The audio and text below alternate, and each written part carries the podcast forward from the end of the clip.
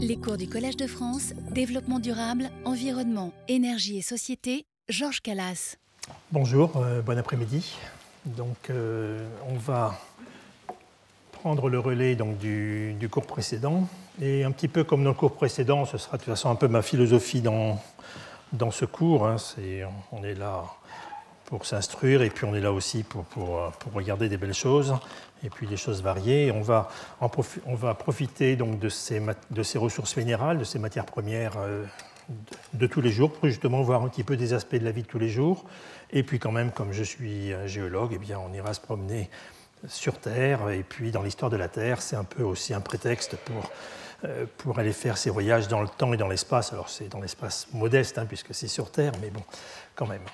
Donc on va, on, va avoir un, cours sur lequel euh, je, voudrais montrer quelque chose que vous connaissez évidemment tous hein, de, façon intuitive, le fait qu'entre un diamant euh, tel, que vous le voyez, euh, tel que vous le voyez ici à gauche, hein, donc un monocristal, un octaèdre de la collection du, du, muséum et puis des granites, évidemment, ce sont des ressources minérales dans les deux cas. Personne, je pense, dans la salle ne se trompera sur à la fois le, prix, les qualités de ces deux matériaux respectifs qui sont euh, tout à fait, euh, tout à fait honorables par ailleurs. Donc on a effectivement une très grande diversité. Et le, le challenge d'un titre comme celui-là, c'est d'essayer d'éviter le catalogue, qui n'est pas très intéressant, qui n'est pas très amusant, et de, de trouver justement comment, euh, comment on peut avoir une vision des grandes questions qui se posent sur ces ressources minérales au travers donc de cette très grande variété? Alors d'abord, on va quand même redéfinir quelques... Enfin, je redonnerai régulièrement quelques notions, quelques notions de base pour qu'on s'entende bien, euh, pour bien contraster ce que, ce que l'on appelle des matériaux de ce que l'on appelle des minerais. Alors, des matériaux, des matériaux minéraux, des minéraux, donc ils vont être donc des, des composés en général cristallins, pas tous, hein, mais en général ils vont être cristallisés. Ce seront par exemple des argiles, des feldspaths, etc et qui seront utilisés euh, soit euh, tels quels, comme ici j'en avais parlé dans les, dans les cours précédents, euh, comme par exemple pour le couchage papier ou pour charger, donc pour améliorer la qualité intrinsèque de la feuille de papier, mais ça pourrait être aussi sur des plastiques ou sur des peintures. Donc c'est le minéral que l'on retrouve dans toutes ses qualités qui va nous permettre de faire le matériau fini. Donc ça, c'est effectivement les matériaux minéraux. Ces matériaux minéraux peuvent être aussi des matières premières. On voit ici par exemple une porcelaine. Donc, dans cette porcelaine, on ne retrouve plus l'argile de départ, qui est le kaolin. On ne retrouve plus le quartz de départ ou le feldspath de départ. Ils ont réagi entre eux et ils nous ont formé un nouveau matériau qui est donc cette porcelaine. Donc, ce sont des matières premières, mais donc, qui ont été utilisées pour amener des composés chimiques et qui ont euh, elles-mêmes disparu en tant que matériaux de, départ. Donc, c'est un grand contraste entre ces deux euh, euh, ces, deux, matériaux en fait, qui sont tous les deux formés en grande partie d'argile, mais il y a évidemment très peu de ressemblance entre une feuille de papier et de la porcelaine. La ressemblance s'arrête juste à l'argile de départ. Et enfin, on va séparer, donc on va distinguer donc ces, ces, minéraux tels quels ou transformés. On les séparera des métaux qui vont être extraits à partir des minerais, donc ici, on a par exemple des, minerais, on a du nickel métallique qui va être extrait à partir du minerai de nickel. On parlera justement un petit peu de minerai de nickel et vous aurez de toute façon, euh, il y aura des, de ces minères, c'est une ressource qui est importante pour la France, c'est une de nos grandes ressources minières. Et donc, les minerais, ils vont nous intéresser, ils vont nous intéresser au travers du métal qu'ils contiennent, alors souvent, ils ne contiennent pas beaucoup de ce métal, mais c'est suffisant pour en valoriser euh, l'exploitation et pour en justifier donc économiquement d'en retirer cette, ressource. Donc le, nickel ici, le nickel métallique, on a effectivement pratiquement plus de mémoire du minéral de départ, du minerai de départ plutôt à partir duquel il a été extrait. Donc ces, ces minerais dont la qualité première sera la concentration en métal, mais aussi la facilité à laquelle on peut extraire ce métal, euh, se distinguent donc fortement, et donc, pour moi je les oppose fortement, donc, par exemple aux minéraux industriels, aux minéraux que l'on veut justement utiliser tels quels, au travers de leur qualité. Alors, il y a donc euh, ce grand contraste entre minéraux et minerais, et ensuite il y a de très grands contrastes dans les usages. Alors dans les usages, vous voyez, euh, vous voyez à gauche, bon là aussi ce sont des choses qui sont très, très évidentes pour, euh, pour, pour tout le monde. Hein. Donc on voit ici par exemple euh, à gauche des, matériaux vraiment de, que j'appelle de base, enfin des matériaux de la vie de tous les jours. Donc ce sont des, tuiles effectivement qui sont obtenues euh, par transformation thermique d'argile qui ont été mélangées de façon, de façon astucieuse pour avoir des propriétés mécaniques, parce que ce qu'on demande quand même à un toit c'est de tenir. Donc on va avoir des exigences hein, sur les qualités de, de, ces tuiles. Ceci dit, c'est un matériau qui est quand même euh, qui n'est pas très cher, donc qui sera valorisation plutôt au niveau de la masse hein, plutôt qu'au niveau de la qualité intrinsèque. Donc, pour les tuiles en tout cas euh, normales. Et puis à droite, donc, eh bien, on voit un rotor, un, rotor d'éolienne. Et euh, on en reparlera, ce sera, je pense, dans le dernier cours, sur la partie euh, qui sera consacrée aux métaux critiques, hein, donc à tout ce qui a un petit peu défrayé la chronique il y a quelques années avec les crises sur les terres rares. effectivement, pour faire, par exemple, des aimants performants, il faut des alliages à base de néodyme. D'autres composants de, cette éolienne contiennent aussi des composé euh, à base de praséodyme. Donc on a différentes terres rares qui vont intervenir dedans et on a des, effectivement des quantités très très importantes de terres rares qui interviennent dans la construction d'une éolienne. Donc il y a effectivement très très peu de relations entre ces deux matériaux. On va prendre une argile euh, qu'on trouve un peu partout dans le monde, hein. ce sont des matériaux qui ne s'exportent pas, donc que l'on va effectivement avoir absolument partout dans le monde, pratiquement tous les pays vont être capables de construire des tuiles et des briques, alors que l'on verra que sur les terres rares, ce n'est pas vrai. Seuls quelques pays, et c'est en gros la Chine, ont les ressources qu'elles vont évidemment revendre à d'autres pays, euh, donc pour fabriquer ces composés finis, ces matériaux finis. Donc on a effectivement un très très grand contraste entre des ressources courantes, pas chères, utilisables facilement pour faire un matériau euh, à, faible, euh, à, faible, valorisation, et d'autre part donc des ressources qui sont beaucoup plus rares, qui vont nous permettre de faire euh, des matériaux de haute technologie. Alors, comme vous voyez, un des aspects, alors étant minéralogiste, donc je me suis placé dans, cette philosophie-là en cherchant donc un fil directeur, et pour moi le fil directeur que je trouve assez intéressant parce qu'il est transparent par rapport, euh, par rapport aux matériaux, ce sont les relations entre la structure et la propriété. C'est-à-dire en quoi la façon dont vous organisez les atomes dans l'espace pour faire ce qu'on appelle un cristal, ou même parfois comment vous organisez, on va le voir dans un instant justement dans le cas des ardoises, quand on organise de façon astucieuse, ou que la nature plutôt organise de façon astucieuse les minéraux entre eux, ça nous donne des propriétés spécifiques donc, euh, aux roches, en quoi justement ces relations vont nous donner des propriétés, que euh, ce qui intéresse à la fois le client et l'industriel, c'est plutôt les propriétés. Euh, la partie structure, bon, ça c'est effectivement le, chercheur qui va plutôt euh, s'intéresser au message structural et textural qui sont portés par ces matériaux. Donc comme je l'ai déjà un petit peu dit, on a des ressources qui sont parfois très bien partagées, mais malheureusement, quand elles sont très bien partagées, elles ne valent pas très cher, et parfois elles sont très très mal partagées. Donc ça, je l'avais dit euh, dès, la leçon inaugurale, effectivement, avec des, exemples, bon, pour moi, un des exemples les plus, les plus spectaculaires, euh, c'est ce qui concerne le platine et les éléments associés qu'on appelle les platinoïdes, donc tout ce qui est rhodium, euh, etc., palladium et donc euh, là aussi dont on parlera, ce sont des métaux extrêmement intéressants du point de vue économique. Et on voit qu'il y a un pays qui truste pratiquement toutes les réserves, c'est l'Afrique du Sud, donc qui est déjà le premier producteur et de très loin de platine, ainsi que d'autres, que de tous les métaux qui sont associés. Mais au niveau des réserves, on voit que ça tiendra dans le temps, puisqu'il y a plus de 95% des réserves mondiales qui se trouvent dans ce pays. Donc ça donne évidemment euh, une importance stratégique aux pays qui ont la chance de posséder ce type de, de ressources.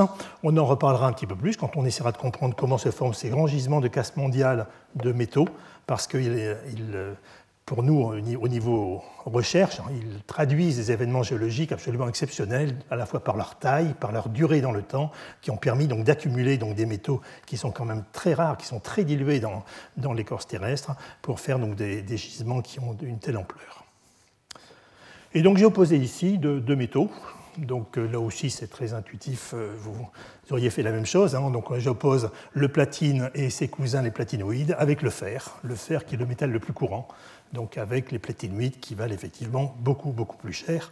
Et ce que l'on voit sur le fer, eh bien, euh, beaucoup de pays partagent cette ressource en fer. Alors ce qui est, ce qui est en marron ici, ce sont les principaux producteurs, donc c'est l'Australie et c'est la Chine. La Chine qui effectivement est devenue un producteur majeur aussi pour le fer, on verra ça pour beaucoup de métaux. La Chine a vraiment explosé en termes de production de ressources minérales euh, dans beaucoup beaucoup de domaines. Et puis on voit les pays en rouge qui, produisent un petit peu moins, mais là aussi sont des, avec beaucoup de ressources, et même les pays qui sont ici en, brun, euh, en brun clair sont de très très grands producteurs de fer. Par exemple en France, on, exporte, on utilise le, fer qui vient notamment donc, de Mauritanie, qui est ici. La Mauritanie est ici. Donc ça c'est l'Afrique du Sud, pardon, qui a aussi des, des minerais de fer de, très grande qualité. Donc vous voyez que cette diversité, elle se trouve dans la valeur des matériaux minéraux, mais elles se trouvent aussi dans leur distribution et dans l'égalité de leur distribution. Alors l'égalité de leur distribution, ça c'est la géologie qui effectivement va le dicter, euh, c'est le fonctionnement de la planète Terre qui va, qui va le dicter. Alors on va commencer par se mettre en jambe simplement sur des choses qui semblent, qui sont très évidentes, très très simples, mais qui me semblent quand même, euh, euh, mais qui sont intéressantes pour moi pour, pour voir justement comment on s'est adapté à cette diversité donc, des matériaux et comment on les utilise. Alors ici, pour commencer, je prends un exemple, un exemple historique euh, qui est donc une, euh, une tour qui existe, donc on est en, Ardèche, hein, entre Benas et Privas, euh, sur une coulée, une petite coulée volcanique qu'on appelle la coulée des Coirons. Et on a donc le reste d'un château avec le donjon. Alors le donjon, quand on le voit de loin, on voit des, pierres blanches et puis des pierres, des pierres qui sont sombres. Les pierres sombres, c'est pour ça que j'ai mis cette photo ici. Ce que vous voyez, c'est que ici, cette coulée, c'est une coulée basaltique. Ben oui, c'est pas la peine d'être géologue. On voit qu'effectivement, la pierre est très sombre, c'est du basalte. On n'est pas allé chercher très loin. En général, les pierres de construction, on n'aime pas trop les transporter sur des distances importantes à cause, du, à cause du poids de ces matériaux. Donc, on a pris, pour remplir les murs, qui n'est pas très compliqué à faire, on va simplement monter donc, des moellons, on a pris du basalte. En revanche, pour faire les structures d'angle, hein, donc les, pierres de, grand, de, appareil hein, qui, sont ici, eh bien là, il faut les tailler. Et tailler un basalte, ça c'est compliqué. Alors ça peut se faire, hein, ça peut se faire, mais si on peut tailler quelque chose de plus simple, on le fait. Donc c'est ce qu'ont fait les gens. Ils ont utilisé le calcaire qui est juste dessous, donc vous voyez ici, et donc vous voyez l'angle, les pierres d'angle qui sont ici, qui sont donc taillées à 90 degrés pour faire, euh, pour faire la structure, euh, la base carrée donc de, la, de la tour. Eh bien, euh, on a utilisé le calcaire. Donc on a effectivement distingué, donc en fonction des propriétés de ces roches, on a justement un, usage qui est, qui est différent. Donc c'est quelque chose, c'est une, une vision qui est très simple, mais c'est pour moi, ça illustre bien justement le fait qu'intuitivement, on, va, euh, on va utiliser au mieux cette diversité donc des, des roches, des roches donc, euh, utilisées dans la vie de tous les jours. Alors moi, j'ai pris un autre exemple pour, pour illustrer ça, un exemple bon, qui est plus à application économique, hein, euh, qui sont les roches de faible densité. Alors pourquoi les roches de faible densité? C'est qu'il y a différentes il y a différentes justifications, notamment pour alléger donc, les structures des bâtiments. Euh, les bâtiments sont souvent lourds, donc euh, ça demande des, infrastructures euh, qui vont effectivement coûter, coûter relativement cher, et surtout, ce n'est pas très bon en termes d'isolation. Donc on va avoir intérêt à alléger les murs, à alléger les parois, alléger les plafonds, de façon à d'une part avoir des structures plus qui soient moins imposantes, et d'autre part, enfin en termes de poids, et d'autre part à mieux isoler, donc à la fois phoniquement et thermiquement, ça va souvent, ça va souvent ensemble, les, euh, les habitations enfin les habitations, les locaux au sens large. On a des applications euh, autres qui sont par exemple euh, en horticulture, tout ce qui est culture hors sol, euh, qui est donc une culture qui se développe fortement et dans laquelle donc, il y a une demande de matériaux divisés qui vont permettre de retenir l'eau et les nutriments qu'on a mis dans l'eau pour faire pousser par exemple des tomates ou d'autres légumes ou des fruits hors sol. C'est une, une activité horticole ou agricole qui va de plus en plus se développer, comme on voit par exemple avec les fermes qui a plusieurs étages qui se développent au Japon actuellement. Et puis, donc là, sur l'exemple que j'ai pris, ce sont des roches volcaniques qu'on appelle les ponces. La pierre ponce, je pense qu'elle est relativement connue. Donc, euh, par exemple, donc au niveau personnel, c'est vrai qu'au niveau des soins personnels, plutôt, c'est une roche que l'on va, aussi utiliser. Donc l'intérêt de ces, de ces ponces, c'est que la roche volcanique, lorsqu'elle est arrivée à la surface euh, sous forme de magma, sous forme de liquide fondu, elle contenait encore des gaz, Simplement que lorsqu'on est en profondeur, on est sous pression, les gaz sont confinés dans le silicate fondu. Lorsque vous arrivez à la surface, les gaz vont être relâchés. Et donc vous allez avoir, vous allez souffler comme une mousse en fait. Vous allez souffler donc votre silicate fondu. Avec un peu de chance, il se refroidit juste à ce moment-là, au moment où il est en train d'avoir les, les, gaz qui sont en train de sortir, eh bien, il va gonfler exactement comme une mousse. Donc ce n'est pas très fréquent, mais ça existe on va effectivement donc avoir dans différentes compositions de, roches volcaniques, on aura donc ces mousses qui vont nous donner l'intérêt, c'est que ça va nous donner des densités bien plus faibles. Vous voyez qu'on a à peu près perdu un facteur 4, 4 à 5 par rapport à la roche de départ, en justement la gonflant donc au travers de ces gaz. C'est de l'eau qui était dissoute en fait hein, et qui va sortir sous forme de vapeur d'eau. Alors ça, les, donc les ponces, on les rencontre on les rencontre dans la nature, hein, donc on les a par exemple dans les îles éoliennes, hein, euh, donc avec ici beaucoup, plusieurs exploitations sur l'île de, Lipari, et ça c'est une vision rapprochée, donc ça ce sont des choses que vous voyez à l'œil nu, on est sur des bulles qui sont millimétriques, hein, ce ne sont pas des, choses, euh, des visions très, originales, où vous voyez justement donc ces vacuoles de dégazage. Alors après, on peut effectivement avoir intérêt à modifier des matériaux naturels. Donc on va prendre des verres qui sont naturellement hydratés, qu'on appelle les perlites, qui contiennent encore plus d'eau que ces verres volcaniques qui étaient pratiquement en fin de course. Donc ce sont des verres qui sont mis en place souvent euh, sous des surfaces d'eau, par exemple sous des, sous des lacs. Donc le, le magma, lorsqu'il s'est refroidi vite, lorsqu'il s'est vitrifié, il s'est gorgé d'eau. Et à ce moment-là, ce que vous allez faire, c'est que vous allez dire, bah, écoutez, moi je voudrais, je vais chauffer ce verre volcanique qui est, saturé d'eau, et je vais avoir une mousse, mais encore plus performante que, que, ce que fait la nature quand elle fait une pierre ponce. Et donc c'est ce qu'on appelle les perlites. Euh, donc ces verres volcaniques hydratés, vous voyez qu'on arrive à des densités qui peuvent être euh, plus petites que 0,1. Alors c'est vrai que déjà, euh, les densités de la ponce permettaient à cette roche de flotter, enfin de flotter tant que l'eau n'a pas pénétré dans tous les, dans tous les interstices, hein, donc elle ne flotte pas indéfiniment, mais c'est vrai qu'une pierre ponce fraîche va flotter. Et ici, évidemment, on a un matériau qui est encore plus léger, vous voyez, on a encore perdu en facteur 5 donc on a des densités qui sont exceptionnellement faibles à cause de la grande quantité d'eau qui est contenue dans ces, dans ces perlites. Donc ce sont des matériaux qui sont très utilisés. Donc là c'est la perlite, moi je n'ai pas voulu la montrer après expansion parce que c'est très technologique, hein. mais ça c'est la perlite naturelle avec justement au centre souvent donc un verre qui est resté, c'est la partie qui ne s'est pas hydratée en fait de, ce verre qu'on appelle une obsidienne. Et donc euh, c'est ici l'enveloppe hydratée de cette obsidienne. Alors tant qu'on en est tant qu'on en est dans les roches, le deuxième, le deuxième exemple que je voulais choisir, donc là c'était les densités, donc le deuxième exemple que je voulais choisir c'était la texture. La texture dans des, dans des roches qui ont été déformées, donc on appelle ces roches, on appelle ces roches des roches métamorphiques.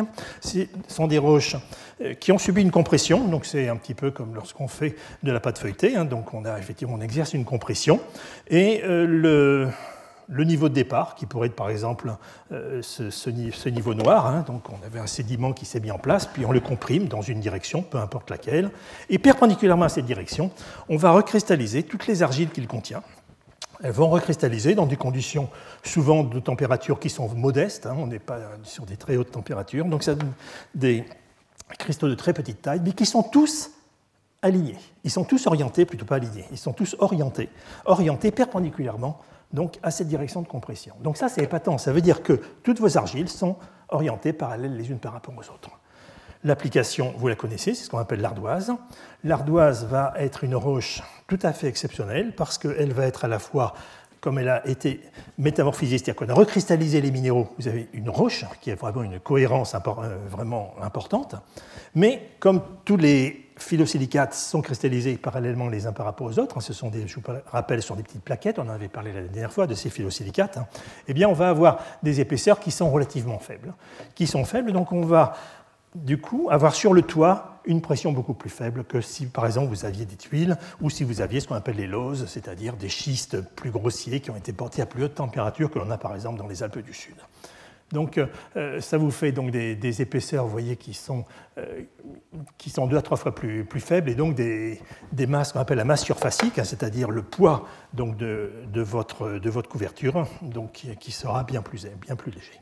Donc ça, c'est utilisé depuis, depuis très longtemps, c'est comme la pierre ponce d'ailleurs, c'est utilisé depuis, l'Antiquité, mais c'est intéressant de voir justement euh, cette, cette, propriété euh, de texture texturale qui est directement utilisée.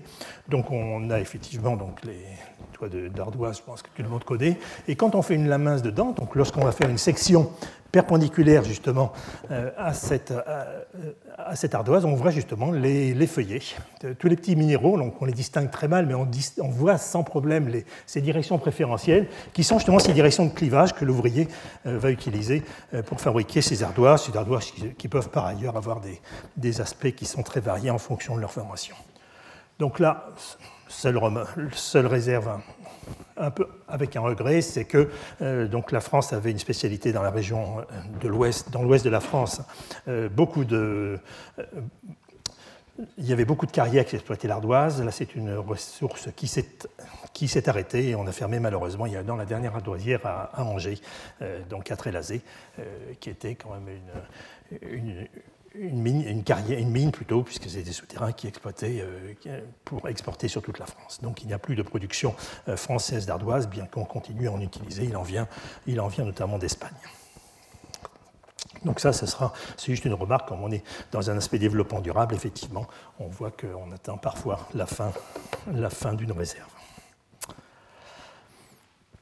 Alors, diversité des matériaux, diversité des usages. Donc, comme je l'ai dit, c'est un choix subjectif, comme tous les enseignants, on a un choix subjectif dans ce que l'on veut raconter. Et donc, je vais m'en servir pour justement, on va explorer beaucoup d'aspects, euh, beaucoup d'aspects de la vie de tous les jours. Diversité des usages, euh, ça peut être à la fois des verres que l'on qualifiera pratiquement de zéro défaut, comme les verres de, train à très grande vitesse, qui vont effectivement devoir assurer euh, des propriétés, qui vont devoir assurer plutôt la sécurité du conducteur dans toutes conditions, même légèrement adverses, je dirais. Et la matière première va être une composante, ce n'est qu'une partie, qu'une partie de la chaîne, mais c'est une composante de cette qualité, donc des matériaux qui effectivement seront des matériaux de haute technologie, et puis des matériaux qui sont beaucoup plus courants. Je reviens à la feuille de papier dont je vous ai déjà amplement parlé. Alors, cette diversité des usages, c'est assez épuisant. C'est assez épuisant parce que c'est là où justement on arrive au catalogue. On va dire il y a des dizaines de, minéraux industriels, euh, il y a beaucoup de minerais aussi, et les usages, ben, il y en a vraiment de, tout style. Alors, ce catalogue, je ne le fais pas, je vous en montre juste dans la série ce à quoi on a échappé, je vous en montre juste un sur des, argiles, des argiles techniques qu'on appelle les bentonites, hein, euh, qui sont des noms qui vous semblent très barbares, mais que vous connaissez, euh, que vous connaissez ou que vous connaissez indirectement, je dirais. C'est pour vous montrer cette très très grande diversité d'usages. Hein. Donc euh, ces argiles vont être utilisées à la fois en sidérurgie, soit pour empêcher, donc pour améliorer plutôt la tenue du, minerai lorsqu'on le met dans le fourneau, euh, soit euh, pour comme aide à la coulée, lorsque l'on va couler les, premières, les, pièces, les, pièces métalliques à la sortie du four. On s'en sert en, exploitation pétrolière et en exploration pétrolière, hein, donc comme bout de forage, pour améliorer justement euh, le, refroidissement des, trépans et pour euh, évacuer donc les, tous, enfin, tous les débris euh, qui sont récupérés lorsque le trépan va s'enfoncer. De façon plus familière, enfin, de tous les jours, ce sont les litières pour chat, effectivement, donc, qui vont être très utilisées parce que ce sont des argiles qui sont absorbantes, donc qui vont effectivement piéger des, composés variés. Puis vous voyez, bon, après, je ne vais pas faire la liste, hein, l'après-vert, mais vous voyez que les utilisations sont extrêmement variées. Donc, euh, derrière ces utilisations variées, on va dire, bon, en quoi c'est intéressant Alors, je ne je l'ai pas fait pour ces argiles qui sont, qui sont complexes, et donc ce n'est pas facile à faire, euh, à faire en quelques instants. Je l'ai fait pour une argile euh, qui, est, qui est beaucoup plus simple comme, comme formule, mais qui montre elle aussi de très, une très grande variété d'usages, en essayant de comprendre quelles sont les propriétés physiques qui sont à l'origine de ces différents usages. Donc là, j'ai pris, le talc. Le talc, comme l'argile précédente d'ailleurs, est, un, est, une argile qui comprend deux couches avec des tétraèdres silicatés, qui resserre, donc ici, en, violet, vous avez du magnésium qui se trouve dans des, dans des c'est-à-dire qu'il y a six voisins. Ces feuillets, une propriété très importante, ces feuillets sont neutres. Sont neutres, c'est-à-dire que euh, cet ensemble ne porte pas de charge liées au fait que du silicium pourrait être remplacé par de l'aluminium, par exemple, silicium charge 4, aluminium charge 3, donc il y aurait un, déficit, ou que le magnésium ici soit remplacé par de l'aluminium. Donc on n'a pas de problème, les feuillets sont en général des feuillets neutres, on a des remplacements mais qui gardent, qui conservent la charge. On a quand même un matériau qui est réactif comme tous les phyllosilicates parce qu'on a des groupements hydroxyles. Ces petites euh, altères qui sont ici, ce sont les protons qui vont venir s'attacher sur des oxygènes. Donc, comme j'ai des feuillets qui sont neutres, j'ai des surfaces qui sont très peu énergétiques. Hein. Vous voyez qu'on a des énergies de surface qui sont, vraiment faibles, hein, donc euh, que, j'avais opposé euh, fortement à ce que l'on observe dans les kaolins, parce que dans les kaolins, manque, il me manque une, la couche tétraédrique est ici, donc je vais avoir une interaction beaucoup plus forte entre, les feuillets. Et donc, euh, on a une surface qui a une faible énergie, qui a donc un caractère hydrophobe lié au fait que l'on n'a que des groupements siloxanes donc en surface de chaque côté. Siloxanes, ce sont des oxygènes qui vont donc associer deux tétraèdes entre eux. Hydrophobe, hydrophobe pardon, eh bien, on va justement retrouver une des applications majeures donc, du talc. Et d'autre part, comme ces feuillets sont neutres, qu'il n'y a pas de liaison hydrogène, puisque donc, on n'a euh, que ces hydroxyles qui sont ensuite euh, avec les tétraèdres qui vont les écranter. Donc on a des, une liaison euh, résiduelle, donc une attraction de type van der Waals, donc, qui est vraiment très faible, qui va me donner donc une argile qui est extrêmement douce, donc c'est une dureté de 1, on ne sait pas faire moins, la, dureté la plus faible que l'on connaisse, donc ça va nous faire effectivement un matériau qui est lubrifiant, qui va être hydrophobe, et vous voyez qu'on est en train de mettre en place les propriétés de ce, de ce matériau. Alors si on rentre un tout petit peu plus dans le détail, on va effectivement affecter à ces propriétés des feuillets de talc, on va leur affecter des propriétés d'usage. Donc le fait que, par exemple, en ayant ces faibles énergies de surface et surtout ces faibles euh, forces de liaison entre les feuillets, on va pouvoir euh, les faire interagir avec des composants organiques. On va s'en servir par exemple comme charge dans les plastiques, hein, avec en plus l'intérêt que le talc améliore l'isolation électrique, hein, donc c'est encore plus intéressant, pour les, par exemple pour les gaines de, fil électrique. On va, euh, s'en servir pour avoir des, polymères qui ont des propriétés spécifiques, soit en restant justement très souple, comme ici pour des, polymères de, de, basse densité, des polyéthylènes de basse densité, ou au contraire pour améliorer par exemple la cristallinité de matériaux composites donc comme ce que l'on a sur euh, la plupart donc des, euh, des, tableaux de bord de voiture. On va les retrouver en charge euh, dans les caoutchoucs, par exemple, pour améliorer les pneus. Donc ce sont des propriétés qui semblaient un petit peu ben, sympathiques, mais on ne voyait pas très bien, mais qui justement sont à l'origine de ces propriétés très originales du talc et qui fait que c'est un matériau, un minéral plutôt, qui est vraiment très utilisé dans l'industrie. Alors le fait que l'on ait une faible énergie de surface avec ces groupements xyloxane et donc des propriétés hydrophobes, fait qu'il va donc notamment être utilisé en cosmétique, hein, parce que l'intérêt c'est qu'effectivement, euh, ne, retenant pas l'eau, on va donc avoir une apparence qui ne bougera pas en fonction des conditions euh, climatiques euh, et autres. Euh, on va aussi beaucoup le voir utilisé en, alimentation, dans les chewing-gums, etc., parce que c'est un agent anti-agglomérant. Et vous connaissez tous un certain nombre d'aliments qui, ont justement, euh, qui ont justement une couleur un petit peu blanche à l'extérieur. Eh bien, c'est très souvent du talc qui est, qui est effectivement utilisé. Ce n'est pas que lui, mais c'est très souvent lui. Oh, pardon. Et euh, donc le, fait que les, charges de ces feuillets euh, euh, soient, effectivement nulles, c'est-à-dire qu'il n'y a pas de charge résiduelle, fait qu'on gardera des particules de petite taille, hein, elles ne vont pas s'agglomérer entre elles, d'où l'utilisation comme charge donc, dans les plastiques, dans les peintures, dans les papiers. Et ça, c'est lié au fait que l'on va avoir une diffusion efficace de la lumière. Ce sont des particules qui vont rester petites. Et lorsqu'on regarde la réflectance diffuse, une propriété dont on a parlé la dernière fois, c'est une, une réflectance que l'on oppose à la réflectance spéculaire parce que pour un rayon incident, on a une infinité de rayons diffusés dans tout, l'espace, et de, façon, c'est la réflectance que l'on a dans la vie de tous les jours. Hein. Quand vous regardez, euh, par exemple, vos vêtements, que vous regardez cette salle, vous vous déplacez par rapport, à, la source et vous ne voyez pas de différence. Donc on est vraiment euh, sur une réflectance diffuse. Et ce que l'on voit, c'est ce fameux coefficient de diffusion qui, effectivement, lorsqu'il est petit, euh, ce qui est le cas lorsque les particules sont divisées, va nous donner un matériau qui sera très diffusant, donnant ainsi une couleur blanche, d'autant plus que le talc est en général un minéral qui est pur. Et donc, euh, de petite taille, tout en gardant une morphologie plane, eh bien, ça va être intéressant parce que ça va par exemple donner en cosmétique, si on arrive à, effectivement donc, à, bien les, à bien les aligner, donc c'est pour ça que j'ai mis cette photo avec un pinceau, eh bien, on va effectivement avoir un aspect satiné donc sur, euh, euh, et une opacité en plus donc, euh, lorsqu'il n'est pas mélangé avec, avec un fluide, donc, qui peut être recherché pour l'apparence. Voilà, donc, donc vous voyez comment on va, on va voir des, associer donc, ces propriétés à l'échelle atomique avec donc, des, propriétés macroscopiques, et donc une très grande variété donc, de ces usages. On va passer peut-être un, petit peu plus vite pour avancer, mais je voulais quand même le mentionner, sur un matériau là aussi qui est extrêmement banal, qui semble presque tristement banal, ce qu'on appelle un sable. Donc là, le sable, euh, bon, c'est vraiment.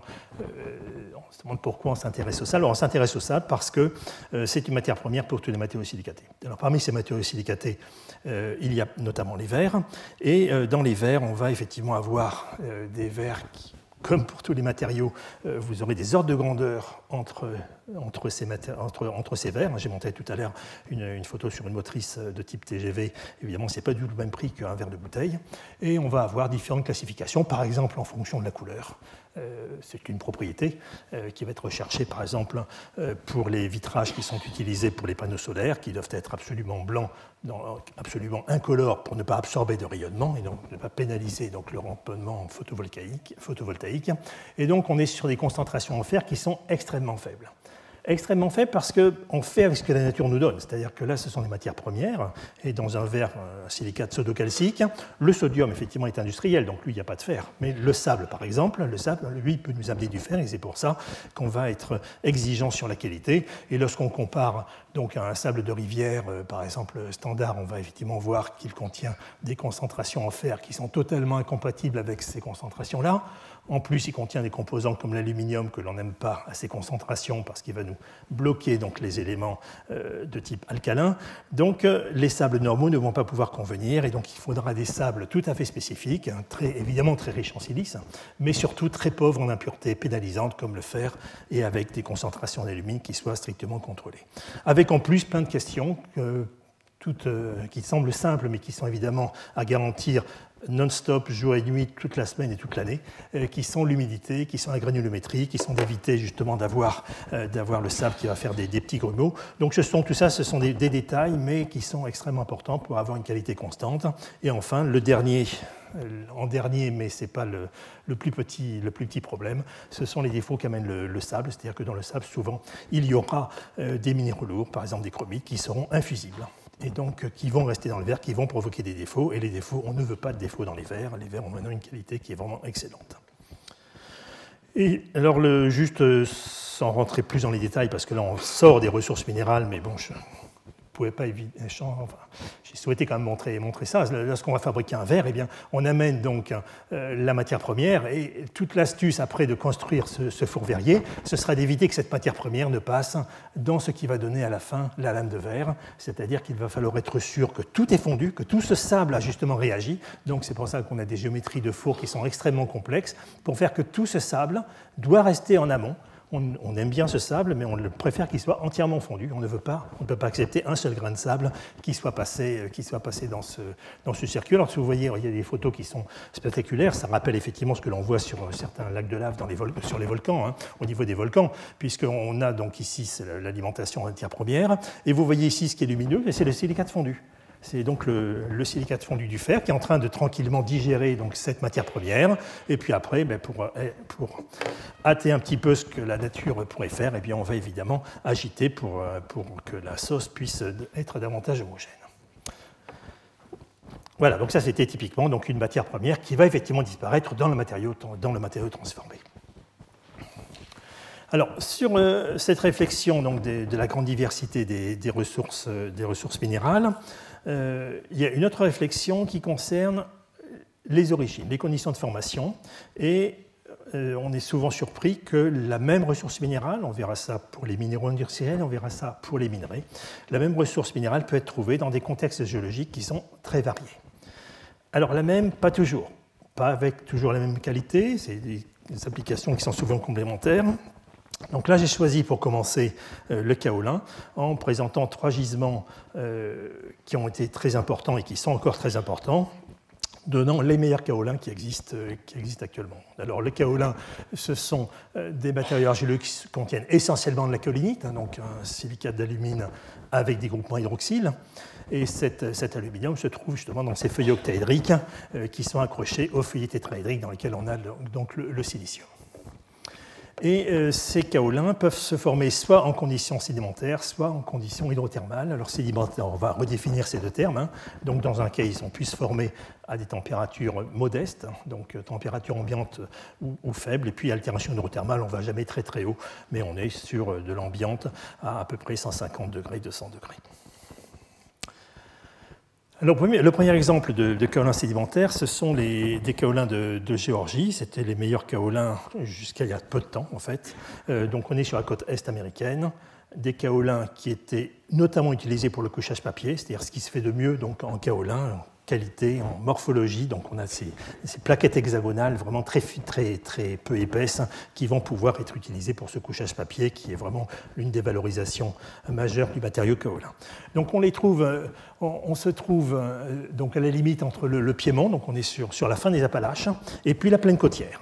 Et ce qui est intéressant, c'est que euh, donc, la morphologie actuelle, en fait, a peu évolué depuis, depuis quelques dizaines de millions d'années. En fait, les, les, choses ne sont pas trop, trop différentes. On avait déjà à l'époque, alors le tracé de la côte était plutôt ici, alors que maintenant elle a migré, mais à part ça, c'était très voisin. Donc on avait des sols, on avait des sols tropicaux, on était sous un climat plus chaud que maintenant, il y a donc à peu près une 50-70 millions d'années. Hein. On était à la fin de l'ère secondaire au début de l'ère tertiaire. Et euh, donc sous ces sols tropicaux de type latérite, hein, ce que l'on va avoir en climat intertropical actuel, l'érosion évacuait donc ces sols dans la mer elle évacuait les sols dans la mer sans aller très loin. Euh, et euh, donc il se sédimentait donc, à la rupture de pente, c'est-à-dire juste au pied du piémont. Et donc on a effectivement euh, ces, ces, bancs argileux qui se sont déposés ici. Alors les, les, latérites ont effectivement contiennent beaucoup de kaolinite, mais elles ont un énorme inconvénient, c'est qu'elles contiennent beaucoup d'oxyde de fer. Une kaolinite est extrêmement colorée, donc elle est totalement inutilisable. la qualité cristalline des kaolinites d'une part, et d'autre part la présence de ces oxydes de fer fait que la latérite serait totalement inutilisable applications, par exemple associées au, papier. Et euh, donc ce que l'on ce, l'on va avoir, eh bien, c'est sont ces dépôts qui vont se trouver. Donc ça, on en reparlera un petit peu plus. Hein, j'essaierai de décortiquer dans un prochain cours euh, comment est-ce que l'on voit à l'échelle atomique, à l'échelle moléculaire, comment est-ce que l'on voit se faire les minéraux industriels finis, les minerais finis, comment est-ce qu'on peut trouver quelques explications euh, à cette échelle d'observation de, euh, l'élaboration de ces, de ces ressources. Donc en tout cas, on va avoir des circulations, des circulations en eau importantes, qui vont non seulement réduire le fer, mais surtout l'évacuer. Parce que le problème, c'est que si on fait que réduire le fer, ça on le sait très bien dans les kaolins, il va devenir gris, il va devenir gris, même parfois très sombre, et il sera pas plus utilisable que lorsqu'il était brun, marron, comme dans les, latérites. Donc on a effectivement ces processus qui ont été extrêmement efficaces et qui ont permis pendant des dizaines d'années d'exploiter donc des, bancs de kaolin d'une blancheur, comme vous voyez ici, c'est une blancheur vraiment, excellente. Hein, et donc, euh, euh, ces, ces, kaolins qui étaient exportés ben, jusqu'en France, hein, on, importait donc l'intégralité de notre kaolin couchage papier, par exemple. Alors maintenant, il y a, des nouveaux gisements qui sont, apparus, qui sont exploités euh, donc, euh, au, Brésil. Donc on est à, l'embouchure de l'Amazone. Hein. Donc on est ici, l'Amazone. Euh, là, c'est le Tocantins, donc la, grande rivière qui vient du, sud. Et on se trouve à Belém. Et donc, dans toute cette région, on a effectivement un niveau un énorme niveau de, de kaolin sédimentaire qui est exploité. la France y est représentée au travers du groupe Imeris, hein, qui exploite une, probablement la, plus grande, la, plus grande, la plus grande carrière donc, de kaolin. Et vous voyez, donc on est effectivement, donc c'est, le kaolin est ici, il est blanc, et, et tout ce qui est couverture est ici. Donc on ne peut pas se tromper, hein, il y a une très grande différence de couleur entre les deux. Et, euh, et, donc effectivement, le, en gros, pour une tonne de kaolin, il faut évacuer une tonne de, de entre guillemets déchets, c'est pas des vrais déchets, mais enfin de sol que l'on n'utilisera pas.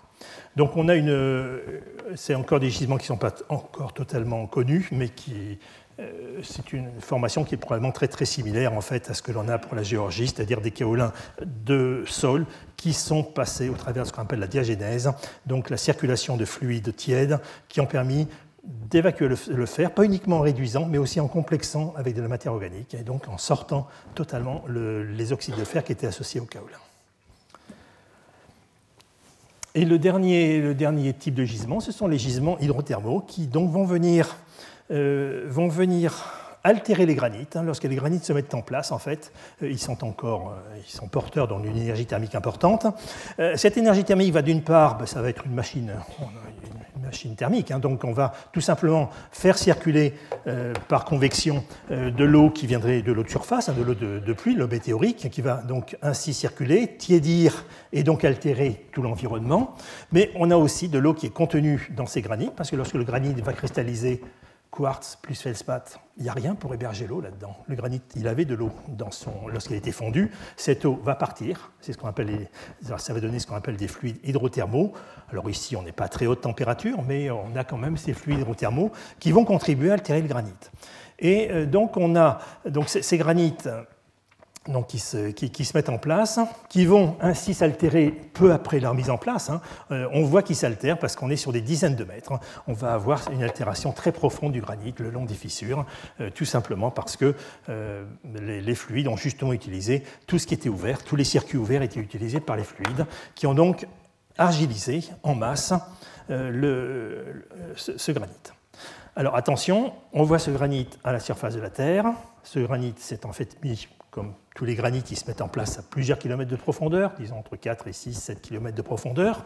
Et si on le voit maintenant à la surface de la Terre, c'est tout simplement parce qu'il y a eu de l'érosion. Donc il faut toujours un peu d'imagination euh, quand, on, quand on voit euh, les affleurements géologiques, parce qu'en fait, il faut imaginer que lorsqu'ils sont mis en place, ils n'étaient pas du tout à la surface, ils étaient en fait beaucoup plus en profondeur. Donc vous voyez, on a en 300 millions d'années à peu près, on a retiré, on a retiré 4 euh, à 5 kilomètres de, terrain dans cette région. Donc on est en Cornouailles, donc sur, sur le, sud-ouest de l'Angleterre.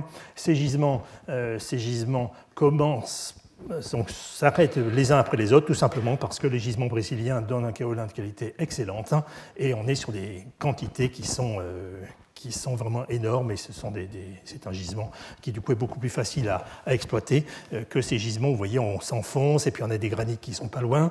Donc ça fait des exploitations qui sont moins, moins faciles, hein. donc on va les, notamment les exploiter avec de l'eau sous pression. L'eau va permettre justement de sortir le kaolin, qui est une argile. On va laisser sur place le granit altéré et on va sortir ainsi l'argile grâce à, grâce à ces méthodes d'exploitation. Et, euh, et, ça nous laisse beaucoup de déchets. Donc vous voyez ce qu'on appelle les Alpes. Les Alpes de Cornouailles, c'est en fait un relief qui est artificiel. Ça, c'est un terril en fait. L'équivalent d'un terril, on n'est pas dans les mines de charbon, euh, mais c'est du quartz, c'est du quartz du feldspath. Hein. c'est le granit altéré dont on a enlevé, la, dont on a enlevé le kaolin parce qu'il était intéressant, et puis on a mis tout le reste, on a fait des, des montagnes. Voilà, c'est pas de la neige, hein. le blanc c'est du kaolin. Hein. c'est un endroit où il neige peut-être pas trop parce qu'on est vraiment en bord de mer. Le deuxième, le deuxième, exemple que je voulais montrer dans la diversité, on parlera peu de, pierres précieuses, on n'a pas le temps de, tout parler. Hein. Euh, c'était donc une pierre précieuse qui s'appelle le rubis. Hein. il y a quatre pierres précieuses qui existent. Hein. il y a le diamant, euh, donc qui est du, carbone. Il y a deux variétés euh, d'alumine, d'alumine alpha, qui sont d'une part le rubis, qui est donc le corindon à L2O3 dopé avec du chrome, donc qui contient du chrome avec des concentrations ben, plus ou moins importantes, c'est ce qui donne justement la gamme plus ou moins rouge, euh, rose à rouge des, rubis.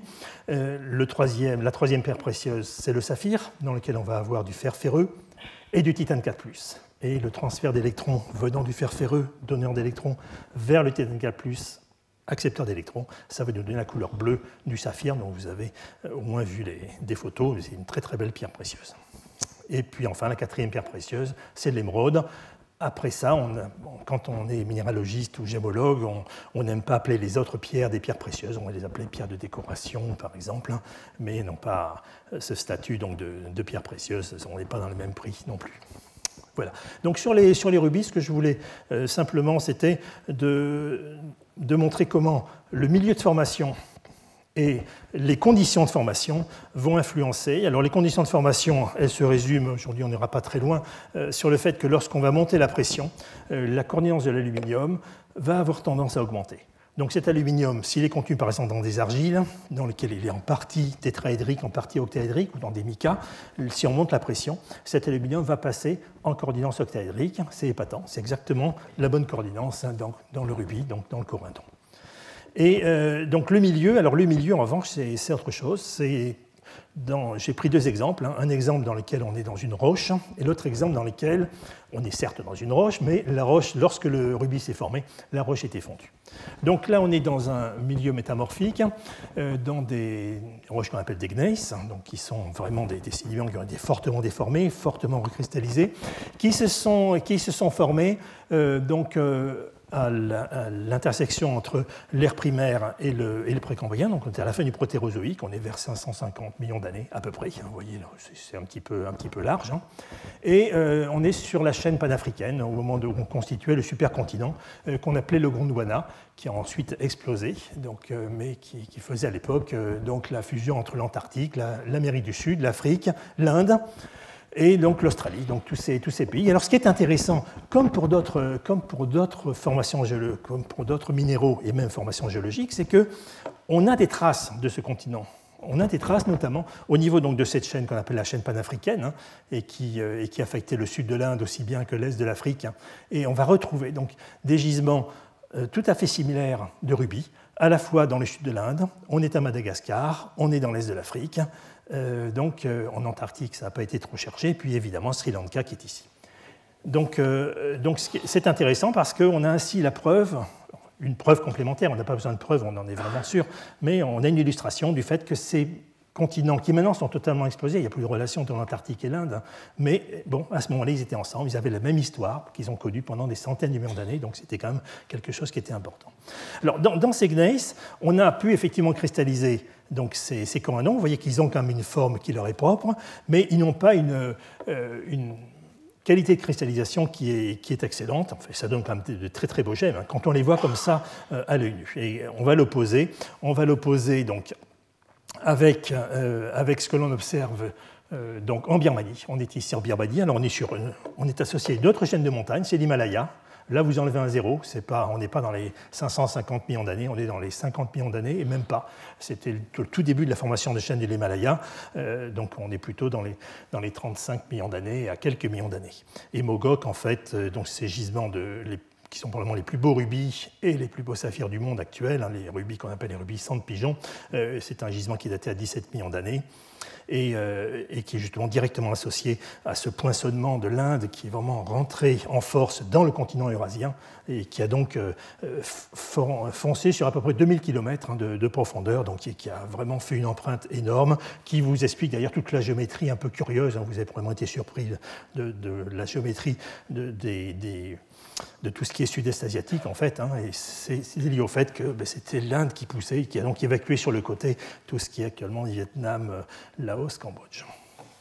Donc, euh, donc dans ces, lors de, ces événements qui ont été quand même extrêmement violents, on a eu donc une refusion donc des, euh, matériaux géologiques hein, qui ont évidemment été fortement chamboulés, et notamment donc de, de sédiments donc, qui étaient très, très riches en aluminium, qui s'étaient déposés en conditions côtières avec notamment des évaporites. Donc ça, c'était justement, ça a été une découverte récente montrée par des chercheurs français de, Nancy, et euh, donc montrant que justement, avec la présence de sulfate, avec donc des carbonates, on avait eu une croissance de ces, de ces pierres précieuses. Donc ici, on a un rubis, ici, on a, on a, on a un spinel. Hein. Le rubis, en fait, c'est celui-là, hein, le sang de pigeon. Ça, c'est un spinel, MgL2O4, qui contient aussi du chrome. Et ils ont pu pousser vraiment tranquillement. On a des formes qui sont absolument spectaculaires, des, des phases qui sont très lisses parce qu'ils ont poussé en milieu fondu. C'est ce qu'on appelle en croissance cristalline la méthode des flux. On aime bien utiliser cette méthode pour faire pousser à température pas très élevée euh, des cristaux d'excellente qualité. Et ce qui est intéressant, c'est qu'en plus, ils ont montré comment on pouvait expliquer le fait qu'il y avait beaucoup de spinels qui étaient associés donc, au rubis. C'est tout simplement parce que les spinels vont se transformer, vont perdre leur magnésium et se transformer donc en rubis. Donc le magnésium partant avec les carbonates pour faire de la dolomie, qui est un carbonate de magnésium et de calcium. Donc on, euh, arrive à reconstituer ces, scénarios euh, de, formation avec des contrastes liés, euh, à la condition de, mise en place de ces, minéraux. Alors en transition par rapport, avant d'arriver aux, minéraux et aux métaux, en transition, certains minéraux sont hybrides. Et là aussi, c'est une diversité qui est, qui est, intéressante. Certains minéraux sont hybrides dans le sens que, dans certains cas, ils sont utilisés tels quels, en tant que minéraux, et dans d'autres cas, ils sont utilisés pour le métal qu'ils contiennent, même s'il est en faible concentration, et dans ce cas-là, c'est un minerai. Alors j'ai pris comme exemple la molybdénite, le sulfure de molybdène. Ce sulfure de molybdène, on le rencontre euh, dans des contextes notamment de cordillères, on en parlera un tout petit peu, je vous expliquerai très simplement comment se forment justement ces, gisements au niveau niveau des, subductions de, de, la croûte océanique, lorsque l'océan plonge sous le continent et nous forme donc des, gisements. Il nous forme d'abord des chaînes de montagnes qu'on appelle les, cordillères, euh, comme les Andes par exemple, et puis il nous forme des gisements qu'on appelle les porphyres, des porphyres cuprifères, des porphyres de molybdène. Et dans ces, dans, ces gisements, donc, on va trouver notamment ce sulfure de molybdène, qui a une structure euh, tout à fait intéressante. Elle nous rappelle ce qu'on a vu tout à l'heure pour les phyllosilicates, hein, pour, le, pour le talc, hein. c'est-à-dire que l'on a des feuilles qui sont totalement neutres. les très grosses boules, c'est le soufre. Hein. le sulfure euh, est en effet un anion qui est très encombrant. Et le molybdène 4, est ici en vert. Ces feuillets sont totalement neutres. Eux aussi sont associés entre eux par des attractions de type Van der Waals, donc une attraction qui est extrêmement faible. Et donc, euh, cette molybdénite va pouvoir être utilisée indépendamment du fait qu'elle peut être déjà un minerai de molybdène, et entre parenthèses de rhénium, qui est un métal qui est, associé avec en faible concentration, ça va être aussi un lubrifiant, parce que justement, comme ces feuillets sont neutres, ils peuvent se déplacer sans que l'on dépense beaucoup d'énergie. On n'a pas de groupement OH cette fois-ci. Donc on n'a pas du tout de souci avec la température, pas trop en tout cas, donc on peut monter euh, sans souci en tout cas jusqu'à ces températures-là de type 300, 350 degrés. Et donc c'était très utilisé donc, en lubrification, notamment pour les moteurs, hein, dans les conditions critiques où à ce moment-là, l'huile évidemment ne servira plus parce qu'elle est partie depuis longtemps dans les, dans les cœurs de moteurs et c'est utilisé donc, euh, pour des moteurs par exemple en, au niveau des moteurs d'avion. ce sont des, lubrifiants extrêmement intéressants puisque le, lubrifiant, ça va être le minéral qui va, qui va apporter cette euh, cette propriété. Voilà, donc on va terminer, on va terminer cette présentation, vous voyez, qui est vraiment très très très large, hein, mais qui, recoupe justement des, choses que vous connaissez évidemment par, vous-même, euh, sur la très grande diversité des métaux. Euh, ces métaux euh, bon, peuvent être aussi variés que, que de l'or ou, du fer, hein, donc c'est pour ça que j'ai vraiment posé les deux. Et on retrouve effectivement, ce qui est intéressant, c'est de voir d'ailleurs ces deux métaux associés entre eux. Lorsqu'on regarde la valeur extraite au niveau minier, au niveau mondial, eh bien on voit, on voit qu'effectivement la première valeur c'est le fer, ça c'est évidemment le tonnage, hein, c'est pas le prix. Euh, mais c'est ensuite, euh, ensuite, il est suivi par l'or, et puis le cuivre, et puis après on a beaucoup de métaux, dont par exemple notamment le, le nickel dont on parlera, dont on parlera pas mal.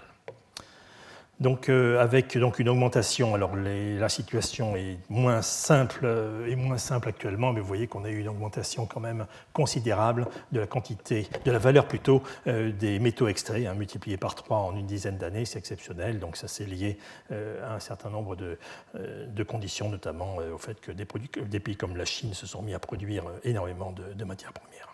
Alors ce qui est intéressant, là aussi, c'est une réflexion un petit, peu, générale, mais justement, dans un contexte de développement durable, on aime bien avoir prendre du recul par rapport aux purs euh, phénomènes géologiques euh, ou minéralogiques.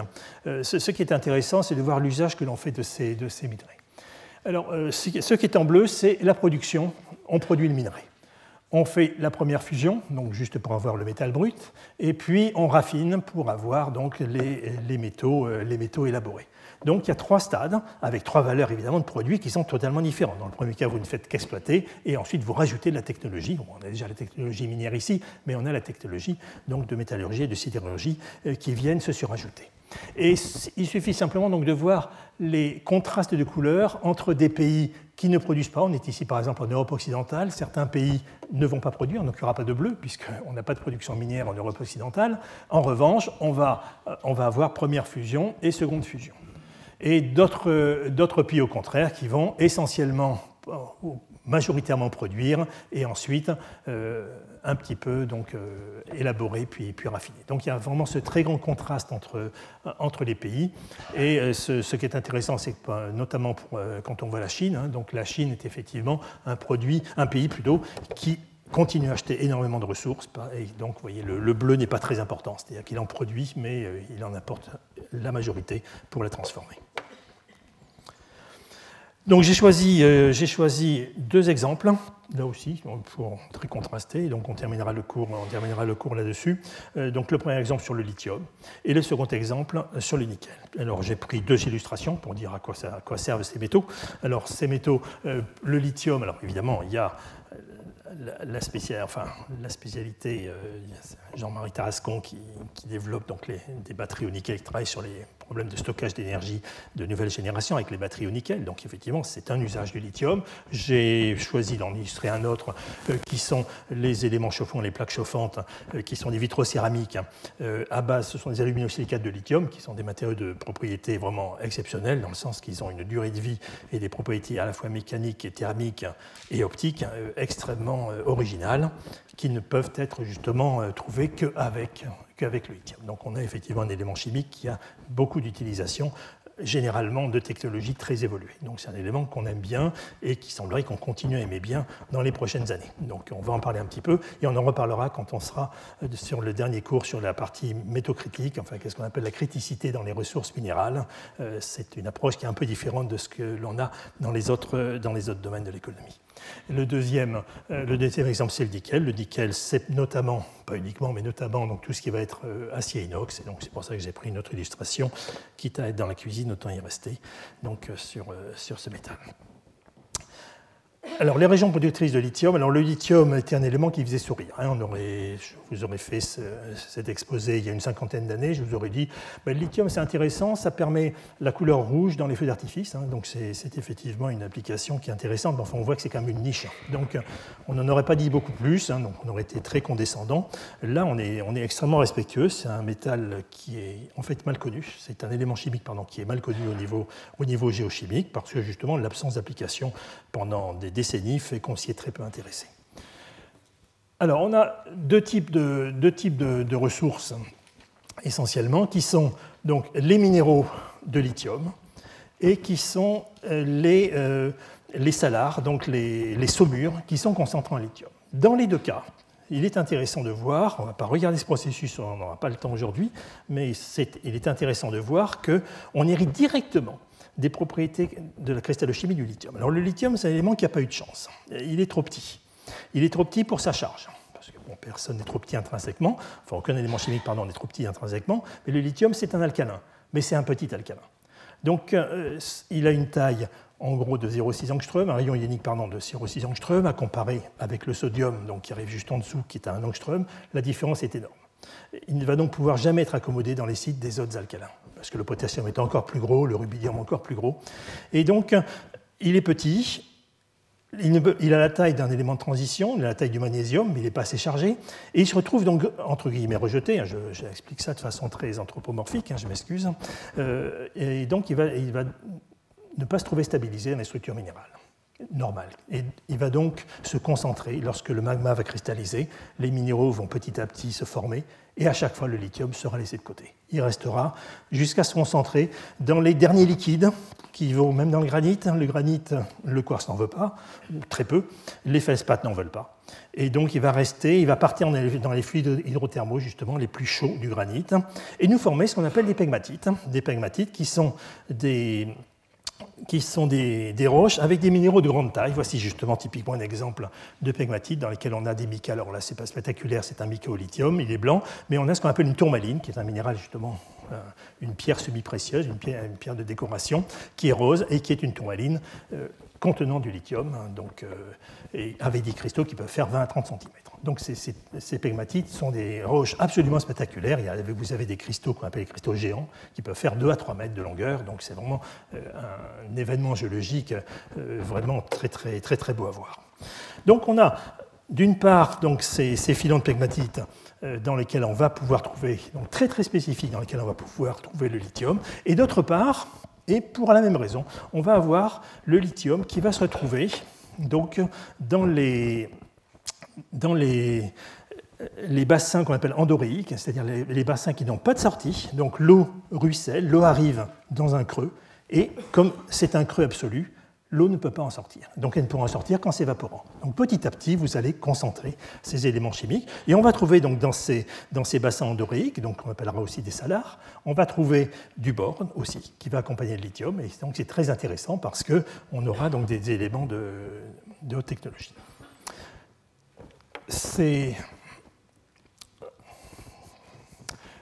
alors oui, pardon. Euh, donc au niveau, au niveau mondial, donc comment est-ce que est-ce que ça se situe? Eh bien, pour l'instant, euh, donc l'essentiel se retrouve en Amérique latine, justement, avec donc euh, l'utilisation donc de ces de ces salars donc au Pérou et au Chili, et on a ensuite une ressource qui est répartie entre la Chine, oui, encore une fois, donc la Chine et l'Australie. On a l'Europe, notamment avec l'Europe du Nord et l'Espagne, et puis on a le consortium Canada-États-Unis. J'ai une ressource qui est quand même distribuée assez large, mais ce que vous voyez ici en bleu, c'est lorsque ce sont des, salars, et sinon, lorsque c'est en jaune, eh bien, ce sont les pegmatites. Donc vous voyez que la ressource est quand même très contrastée selon les endroits, et dans certains cas, lorsque c'est assuré, c'est qu'on a à la fois les deux, les deux ressources. Donc, euh,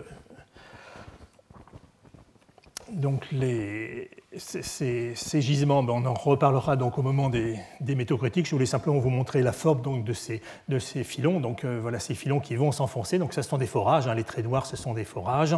Et donc ça, c'est une carte. Et ça, c'est une section. AB, c'est la section. Et on voit justement ces filons qui s'enfoncent. Et donc ce sont eux qui sont exploités de façon minière avec. Euh, donc ça, c'est un gisement qui est, en Australie. Euh, des gisements extrêmement riches. Et en plus, qui, ont, donc, qui sont à la fois riches pardon, et qui ont c'est ici, et qui ont des concentrations donc, en lithium, qui, des quantités de lithium total plutôt, euh, qui sont très importantes. Donc ils sont très intéressants à la fois en concentration et en volume.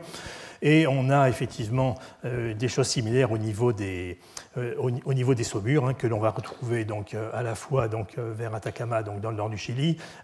ici, on est, on est au Pérou, et puis on se trouve aussi avec El Hombre Muerto, etc. On est dans des salars en Argentine. Donc aux confins de ces trois pays, on va avoir donc, des concentrations qui sont très. Vous voyez qu'on a des, des salars qui sont pratiquement sans lithium, et d'autres qui sont au contraire avec des quantités totales importantes et des concentrations qui sont extrêmement contrastées. Donc le paysage est complexe. Euh, il y a des soucis. Il y a des soucis sur ces exploitations et c'est pour ça qu'on en parlera plus spécifiquement dans la, euh, dans la partie criticité euh, et durabilité, dans les deux cours, parce que il y a évidemment, c'est un milieu qui est fragile et on n'a pas encore très bien compris ce qui se passe lorsqu'on exploite ces salars. On constate qu'il y a une dynamique dans le temps, avec notamment une évolution chimique des saumures au bout de quelques années d'extraction. Voilà, je vais donc terminer donc, euh, juste sur le, sur le nickel. Sur le nickel, je vais.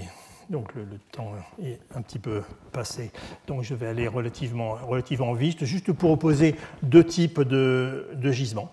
Euh, donc les gisements entre guillemets, qui étaient classiques jusqu'à présent, enfin entre guillemets classiques, hein, qui étaient classiques jusqu'à présent, et qui sont associés donc à des magmas, à des magmas basaltiques, donc riches en magnésium, dans certains cas même très riches hein, euh, en magnésium, comme ce que l'on a, euh, comme ce que l'on voit par exemple en Australie, hein, donc euh, sur des, périodes donc à l'archéen, donc la terre primitive, avec des magmas hypermagnésiens qui contiennent donc des minéralisations en nickel absolument spectaculaires. Et donc à différents niveaux, on va avoir ces concentrations de sulfure de nickel. Alors le processus est un peu tout le temps le même. On a un magma qui est relativement réducteur, il arrive dans un encaissant qui contient des sulfates, il va réduire les sulfates en sulfure, et à ce moment-là, les sulfures, eh bien, les sulfures vont agréger des éléments qu'on appelle calcophiles, c'est-à-dire tous les éléments qui aiment bien le soufre. Le nickel, le fer, le cuivre, ah c'est intéressant, on a aussi le cuivre, et puis le platine. Et le platine, il vient avec toute sa famille, donc euh, les platinoïdes. Donc ça fait des mines qui sont économiquement extrêmement intéressantes, parce que même si officiellement vous l'exploitez pour un métal, vous avez en fait tous les, euh, autres métaux qui vont se trouver en concentration plus faible et qui dans certains cas feront un bonus euh, tout à fait intéressant. On va les retrouver dans différents, environnements, notamment, ben, notamment Norilsk, hein, donc là où il y avait justement, il a été exploité, c'est ce qui a démarré un dégoulag, un dégoulag justement pour exploiter cette ressource euh, donc dans, le nord de la Sibérie. Je voulais juste mentionner, donc avant de, terminer, hein, euh, je voulais juste terminer sur un gisement qui se trouve dans l'Ontario, avec une forme qui est vraiment spectaculaire, euh, donc un niveau, un niveau minéralisé donc, qui est ici, et, donc un, bolide qui faisait, estimé actuellement entre 10 et 15 km de, diamètre, qui a impacté, c'est le deuxième plus grand cratère d'impact du monde. On est donc sur des, sur des surfaces qui sont, sur des dimensions qui sont absolument spectaculaires. Donc l'impact a refondu toute la région, c'était il y a longtemps, hein, on ne risque rien, vous voyez, on est un milliard un milliard neuf, c'était il y a vraiment très longtemps. Mais on est devant un événement géologique qui, qui est vraiment absolument magnifique. Donc ça a refondu, ça a refondu. Le magma a réagi là aussi avec l'encaissant. Et euh, ça réduit donc les sulfates en sulfure. Et donc on a ces niveaux de sulfure euh, qui, sont, qui sont à la base qui, sont ici à la base. Ici, ça c'est une cuvette en fait. Hein. et, on va retrouver donc euh, donc au niveau de, ce niveau rouge, en fait, on va retrouver les affleurements donc, euh, de, ce niveau qui va être exploité. Les, tous les ronds blancs, ce sont en fait les mines qui sont exploitées, donc pour le nickel, mais aussi pour le cuivre, et puis aussi pour, euh, donc pour les platinoïdes qui sont, pour les qui sont, qui sont associés. Voilà, donc ça c'était les gisements, euh, donc je vais terminer là-dessus. C'était les gisements qui étaient développés jusqu'à maintenant. Ces gisements au mieux, sont stables en production. Ils sont stables parce qu'on est en train de passer de plus en plus vers des gisements de basse température, qui ont des tonnages qui sont peut-être moins élevés, qui n'ont malheureusement pas, par exemple, les platénoïdes associés, mais qui ont en revanche des réserves absolument considérables. Et comme vous voyez, on est euh, donc sur des, sur des évaluations qui montrent que c'est effectivement en train de devenir le plus grand la plus grande réserve donc, utilisée pour euh, obtenir le nickel dans le monde. C'est ce, qui, ce qui est exploité en Nouvelle-Calédonie. Alors, c'est ce qui est exploité en Nouvelle-Calédonie sous forme de, de phyllosilicates hein, qui contiennent du nickel. C'est pour ça que vous avez cette couleur vert pomme.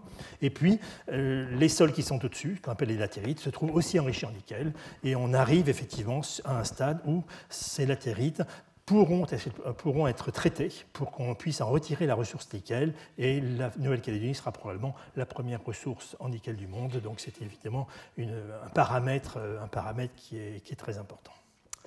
Voilà, donc la, visite donc dans, dans, le temps et dans l'espace s'arrête ici. Donc on continuera justement la, la prochaine fois avec la partie impact, c'est-à-dire qu'on essaiera de réfléchir à l'impact en temps réel et aussi avec le recul du temps, c'est-à-dire ce qui s'est passé à la suite des mines qui ont été exploitées il y a un siècle, par exemple, ou 50 ans, et eh bien voir un petit peu les types d'impact que peut avoir l'exploitation de ces, de ces ressources minérales. Merci. Retrouvez tous les enseignements du Collège de France sur www.colège-2-france.fr.